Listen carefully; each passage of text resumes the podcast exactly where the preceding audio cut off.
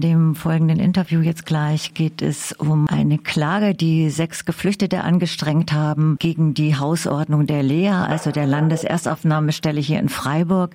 Diese Hausordnung wird deswegen beklagt, weil sie die Grundrechte einschränkt. Zum Beispiel werden ständig Zimmer kontrolliert. Es werden die Personen ständig kontrolliert, wenn sie in die Erstaufnahmestelle gehen. Da gibt es noch mehr zu berichten, aber so kurz. Und diese Hausordnung gilt eben nicht nur für Freiburg, sondern für ganz Baden-Württemberg und hat von daher eine große Bedeutung. Die ist seit 2020 in Kraft und seitdem ist sie auch schon in der Debatte. Es gab ein Rechtsgutachten schon letztes Jahr im September. Es gab viele Demos in Freiburg auch. Da haben sich 50 Gruppen beteiligt. Und ja, und jetzt hat sich die Lage zugespitzt. Und zwar werden Stück für Stück die Kläger, also die Geflüchteten, die die Klage angestrengt haben, abgeschoben. Und dazu werden wir jetzt sprechen mit schon vom Flüchtlingsrat Baden-Württemberg, die auch die Kläger unterstützen. Es sind noch andere Gruppen dabei, zum Beispiel Lea Watch hier aus Freiburg und Pro Asyl. Ja, und jetzt begrüße ich dich ganz herzlich hier in der Leitung. Schon guten Morgen. Guten Morgen. Wie ist denn gerade im Moment der Stand der Dinge, auch mit den Geflüchteten, die die Klage angestrengt haben? Also der Stand der Dinge ist im Moment, dass von äh, diesen ursprünglichen Klägern nur noch eine, einer übrig geblieben ist in der Lea Freiburg. Die anderen, äh, also zunächst wurden, wurden einige aus der Lea äh, raustransferiert in eben die zentrale Unterkünfte was ja für die Betroffenen ja grundsätzlich eine positive Sache ist, weil sie nicht mehr in dieser Einrichtung leben und die dezentrale Unterbringung nicht, nicht unbedingt immer, da gibt es große Unterschiede, aber in vielerlei Hinsicht doch meistens zumindest ein bisschen besser ist. Aber das hat eben, da stellt sich eben die Frage nach der Fortsetzung der der Klage. Ähm, und äh, jetzt ist eben der vorletzte Kläger letzte Woche nach Ghana abgeschoben worden. Es ist noch ein letzter Kläger verblieben, äh, nach meiner Kenntnis, wobei sich das auch von Tag zu Tag ändern kann der auch einen Verlegungsantrag gestellt hat. Und sollte diesem Verlegungsantrag entsprochen werden, dann wäre niemand von den ursprünglichen Klägern mehr in der Lea Freiburg also nochmal zusammengefasst, ob ich es richtig verstanden habe. Also ein Kläger wurde letzte Woche noch abgeschoben, ist das richtig? Und, genau. Und die anderen vier, die sind in andere Einrichtungen verlegt worden oder sind die auch Genau, abgeschoben? genau. Ah, ja, ja. Okay. Also es ist ja eine Erstaufnahme und wir haben ein dreigliedriges Unterbringungssystem in Baden-Württemberg, wo das Land für die Erstaufnahmeeinrichtung ist, wo die Leute ja zunächst kommen. Und dann gibt es eine sogenannte vorläufige Unterbringung, wo die Leute nach der Erstaufnahme kommen. Da sind die Landkreise dafür zuständig und dann eben eine Anschlussunterbringung in den Gemeinden. Und äh, diese Personen sind eben von der Erstaufnahme in die vorläufige Unterbringung verlegt worden in irgendwelche Landkreise und sind dementsprechend nicht mehr in der Lehre in Freiburg. Es ist ja ein laufendes Verfahren äh, und trotzdem ist jemand abgeschoben worden? Ja, weil die Person, naja, sein Asylantrag war abgelehnt worden und ähm, rechtlich gesehen ist er ausreisepflichtig und dieses Verfahren, das da läuft, ist jetzt rein rechtlich gesehen nicht zwingendes Abschiebungshindernis. Wir haben darauf hingewiesen, dass es durchaus möglich wäre und aus unserer Sicht auch nötig gewesen wäre, ihn hier zu lassen, ihn nicht abzuschieben, während dieses Verfahren läuft. Die Möglichkeit gibt es, weil Paragraph 60a Aufenthaltsgesetz unter anderem auch steht, dass eine Abschiebung ausgesetzt werden kann, nicht nur aus dringenden persönlichen oder humanitären Gründen, sondern auch wenn ein öffentliches Interesse daran besteht. Und es gibt eine entsprechende Vorschrift für strafrechtliche Fälle. Also wenn, wenn jemand gebraucht wird als Zeuge in einem Strafverfahren, dann ist äh, gesetzlich die Möglichkeit vorgesehen, dass die Abschiebung so lange ausgesetzt werden kann, um das zu ermöglichen. Und man könnte den entsprechenden Willen vorausgesetzt, der offensichtlich nicht vorhanden ist, man könnte, hätte sagen können, hier besteht ein öffentliches Interesse an der Klärung dieser ganz wichtigen Grundsatzfragen, die Tausende, Zehntausende Menschen betreffen in ganz Baden-Württemberg, die in diesen Einrichtungen leben und auch zukünftig leben werden.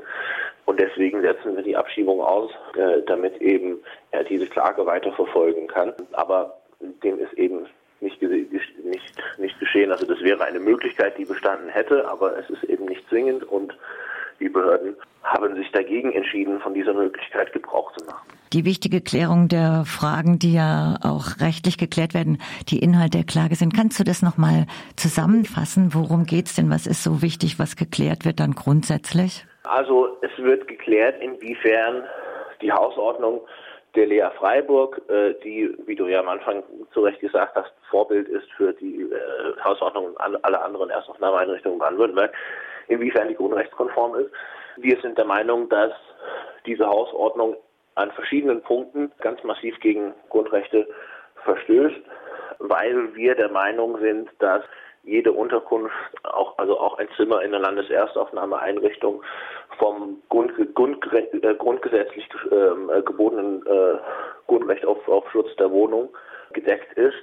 Das dann eben heißen würde, dass äh, niemand unbefugt eintreten kann. Das entspricht ja nicht der Realität in den Erstaufnahmeeinrichtungen. Es gibt äh, unangekündigte Zimmerkontrollen durch äh, Einrichtungsleitungen, durch Security, teilweise auch in Begleitung der Polizei. Die Leute können ihre Zimmer nicht abschließen. Also das ist ein Verstoß gegen das Recht auf ähm, Unversehrtheit der Wohnung. Die Leute dürfen keinen Besuch empfangen. Die Leute werden kontrolliert, Ein- und Ausgang äh, müssen Ausweise vorzeigen und, und so weiter. Es gibt ein Verbot der politischen Betätigung. Die Leute dürfen nicht selber kochen, dürfen kein eigenes Essen zubereiten. Im Rahmen der Taschenkontrollen am Eingang wird dann eben geguckt, ob man da irgendwelche Lebensmittel dabei hat, ob man irgendwelche Elektrogeräte dabei hat. Äh, das darf man auch. Im Prinzip nichts, was über ein Föhn oder ein Handy-Ladegerät hinausgeht, darf man nicht haben. Kein Fernseher, keine Spielkonsole, kein Wasserkocher und so weiter. Das sind aus unserer Sicht ganz massive Grundrechtseinschränkungen. Wir sind der Meinung, dass geflüchtete Menschen, die in Unterkünften leben, grundsätzlich die gleiche Situation haben sollten wie alle anderen Menschen hier, die Wohnungen wohnen, die gleiche Rechte auf Privatsphäre, auf freie Entfaltung der Persönlichkeit, auf selbstbestimmtes Leben. Und das ist definitiv nicht der Fall in den Landeserstaufnahmeeinrichtungen. Und äh, deswegen unterstützen wir auch diese Klage und hoffen, dass diese Fragen in dem Sinne dann auch geklärt werden. Das ist ja auch schlimmer als im Knast, oder? Das, das kann man gewisserweise sagen. Ja, ob man das jetzt so weit gehen will oder nicht, das muss jede Person selber entscheiden. Es ist tatsächlich aber interessant, dass letztes Jahr oder vorletztes Jahr eine Entscheidung gab vom Verwaltungsgericht Stuttgart, wo es um ähnliche Fragen ging. Auch um die Frage, ob eine, ein Zimmer in einer Erstaufnahmeeinrichtung eine Wohnung ist oder nicht. Und dann hat der Richter in diesem Fall gesagt, dadurch, also durch die Gegebenheiten, wo die Leute eben keinen Schlüssel haben zu ihrem Zimmer, wo es regelmäßige Kontrollen gibt, ohne, also wo da im Prinzip Leute reinkommen können ohne äh, Einwilligung der Bewohner. Und äh, also im Prinzip hat er diese ganzen Auf Einschränkungen aufgezählt und gesagt hat und hat dann eben gesagt, das ist ja dann eher vergleichbar mit einem Gefängnis und ist dann zu dem Schluss gekommen, deswegen kann sie keine Wohnung sein. Also hat quasi die ganzen Grundrechtseinschränkungen genommen, um die Grundrechtseinschränkungen mit so einer wunderschönen zirkulären Logik zu rechtfertigen. Aber das war dann interessant, dass selbst ein Richter, der sozusagen aus der ganz anderen Perspektive oder vom ganz anderen Ergebnis her argumentiert als ich, dass er eben auch quasi diesen Vergleich mit dem Gefängnis gezogen hat, der also tatsächlich doch nicht so ganz abwegig ist, leider. Bei der Klage von den sechs Geflüchteten war es ja auch so, dass ihr einen Eilantrag gestellt habt. Also ihr habt das ja unterstützt und der ist auch abgelehnt worden. Was war denn da die Begründung? Also es ging darum, dass also der Verwaltungsgerichtshof leider der Meinung war, dass es jetzt nicht so offensichtlich ist, dass die, die Hausordnung unverhältnismäßig ist, grundrechtswidrig in dem Maße, dass man das schon im Eilverfahren hätte aussetzen sollen. Gleichwohl gab es eine Reihe von Punkten, die aus Sicht des VGH nicht so ganz offensichtlich unproblematisch waren, die im Hauptsacheverfahren geklärt werden müssen. Und ähm, was eben auch noch passiert ist, ist, dass äh, der Verwaltungsgerichtshof gesagt hat, dass, dass er, er selbst nicht für das ganze Thema zuständig ist, also für alle Fragen, die da jetzt aufgeworfen wurden in diesem Verfahren. Und dass wesentlicher Teil der Klage eigentlich vor dem Verwaltungsgerichtshof, äh, vor dem Verwaltungsgericht Freiburg beklagt werden sollte, was daraufhin dann auch geschehen ist. Deswegen wurde die Klage im Prinzip ein bisschen aufgesplittet, wenn man das so sagen kann. Und ein Teil läuft noch weiter als Hauptsacheverfahren vor dem Verwaltungsgerichtshof in Mannheim und eben ein anderer Teil vor dem Verwaltungsgericht Freiburg. Interessant in dem Zusammenhang war, dass äh, der Verwaltungsgerichtshof sich auch selbst nicht mal so ganz sicher ist, was das jetzt rechtlich gesehen eigentlich ist, diese Hausordnung. Das ist natürlich kein Gesetz, es ist auch keine Verordnung oder kein Erlass oder diese ganzen Rechtsformen, die man dann eben hat, also auch mit Folgen für die rechtliche Einordnung und, und, und, und so weiter. Und letztendlich haben sie das als, ich glaube, die Formulierung war irgendwie unklare Rechtsform oder sowas, haben aber gesagt, dass das vor dem Verwaltungsgericht Freiburg beklagt gehört. Also im Prinzip war das, war das so, dass aus Sicht des Gerichts die Grundrechtsverstöße möglicherweise vorhanden sind. Das wird im Hauptsacheverfahren zu klären sein, aber sie waren leider, fanden das Ganze leider nicht so eklatant, dass man das bereits im Eilverfahren hätte aussetzen müssen. Und jetzt geht es darum, wenn ich das richtig verstehe, dass diese Klage weitergeführt werden kann. Und das kann aber nur sein, wenn auch die Personen, die die Klage angestrengt haben, auch da sind, oder? Also das ist nicht so ganz klar. Das, also das ist ein Problem, das auf jeden Fall bestehen könnte oder das auftreten könnte, falls keiner von den ursprünglichen Klägern mehr in der Lea Freiburg untergebracht ist. Wir haben uns das auch nochmal überlegt, wie es denn ist äh, oder wie man da jetzt weiter verfahren. Und wir sind der Meinung, dass es möglich sein müsste, die Klagen weiterzuführen als Fortsetzungsfeststellungsklage. Und das heißt im Prinzip, dass jemand, der jemand, dessen Grundrechte ein, eingeschränkt wurden, also wichtige Grundrechte äh, empfindlich eingeschränkt wurden, hat das Recht, das auch nachträglich feststellen zu lassen. Der entscheidende Punkt in dieser ganzen Diskussion ist, ob da noch ein sogenanntes Rechtsschutzbedürfnis besteht. Ne? Also man könnte halt sagen, wenn man, wenn die Leute nicht mehr da wohnen, dann sind sie ja nicht mehr davon betroffen und dann ist es eigentlich egal, weil es keine Konsequenzen hat, ob, ob diese Hausordnung ihre Rechte tangiert oder nicht, weil wenn sie nicht mehr da wohnen, dann tangiert es auf jeden Fall nicht mehr, nicht mehr ihre Rechte. Aber die Gegenposition dazu ist eben, dass es ein Recht darauf gibt, dass man das, diese Genugtuung bekommt, dass man festgestellt bekommt, dass das tatsächlich rechtswidrig war. Also das kennen wir zum Beispiel aus dem Zusammenhang mit Abschiebungshaft oder auch mit anderen Haftformen gibt es das auch, ähm, dass wenn Menschen unrechtmäßig inhaftiert wurden, was ja bei Abschiebungshaft sehr, sehr häufig vorkommt, und die da eine Haftbeschwerde machen äh, dagegen, dass sie sich eben nicht erledigt wenn die Person dann freigelassen wird oder rausgelassen wird oder aus der Abschiebungshaft abgeschoben wird, sondern dass die, die Rechtsprechung davon ausgeht, dass eine Inhaftierung eine so massive Grundrechtsverletzung ist, dass jede Person, die unrechtmäßig inhaftiert wird, ein, ein Recht darauf hat, ein Interesse daran hat, offiziell festgestellt zu bekommen, dass diese Inhaftierung rechtswidrig war. Und im gleichen Sinne würden wir das so sehen, dass die Personen, die unter diesem repressiven Regime ähm, von vielfach rechtswidrigen, grundrechtswidrigen ähm, Hausordnungen gelebt haben, teilweise für oder oft für sehr lange Zeit, auch ein Recht darauf haben soll, das festgestellt zu bekommen, dass ihre Grundrechte da verletzt wurden. Ähm, also das ist unsere, unsere Position, das halten wir für schlüssig, aber so hundertprozentig wissen wird man das nicht, weil da wird es eben darauf ankommen, wie das Gericht es dann einschätzt oder wie die zwei Gerichte, die damit befasst sind, das, das einschätzen. Das wird sich zeigen. Jetzt habe ich noch zwei Fragen zum Abschluss. Einmal so ein Ausblick was, und eine Einschätzung, was denkst du, wie es weitergeht? Und zum anderen, ich finde es eigentlich auch unglaublich mutig, dass die Leute den, das angestrengt haben, diese Klage und ähm, ob ihr auch wisst, wie es denen im Moment geht. Aber vielleicht erstmal der Ausblick. Ja, also wie gesagt, die Klagen laufen weiter vor den zwei Gerichten und wir können zunächst mal nur hoffen, dass das jetzt so äh, ausgeht, wie ich das eben gesagt habe. Also dass erstmal die Gerichte der Meinung sind, dass die Klage weiterlaufen kann. Das ist äh, natürlich offen.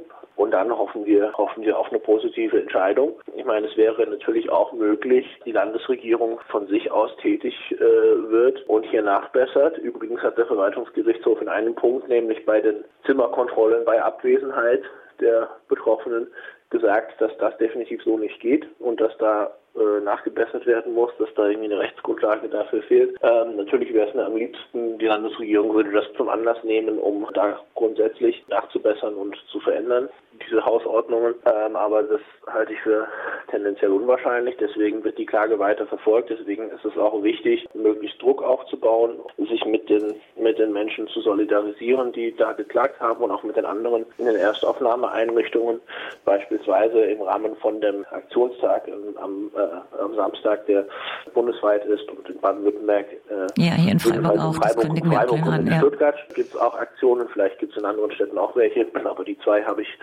so im Kopf. Das halte ich für wichtig und natürlich jetzt im Moment äh, wird, werden gerade die Weichen gestellt für die neue Bundesregierung. Auch das ist, glaube ich, eine gute Zeit, um zu versuchen, Einfluss zu nehmen, Druck aufzubauen auf die politisch Verantwortlichen auf Bundesebene, die sowas natürlich dann auch regeln könnten. Das ist ein Thema, das man durchaus auf Landesebene und auch auf Bundesebene angehen könnte.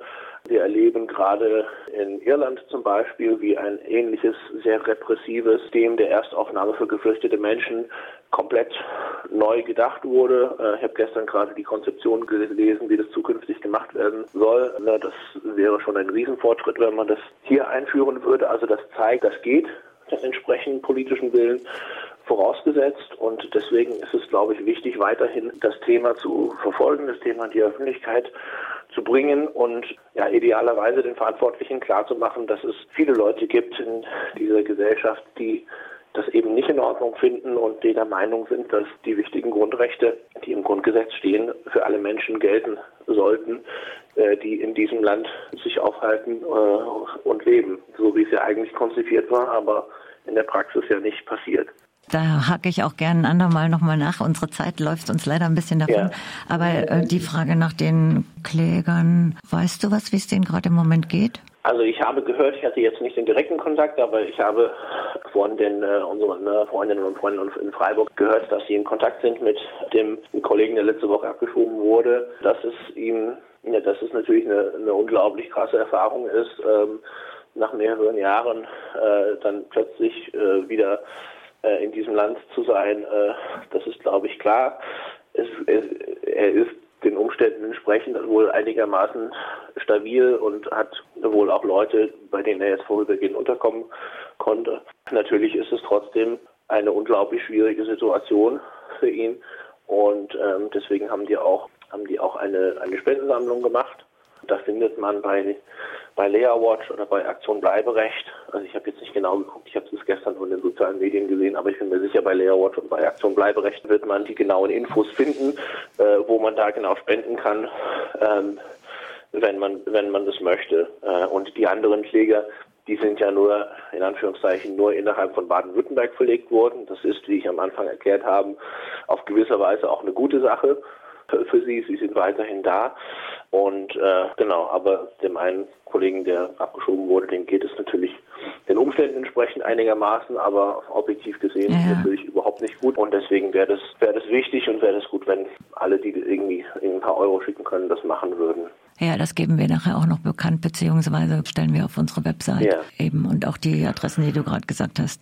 Ja, ich bedanke mich ganz herzlich für das Interview schon und ja, ja herzlichen Dank. Danke dir. Danke dir. Mach's gut.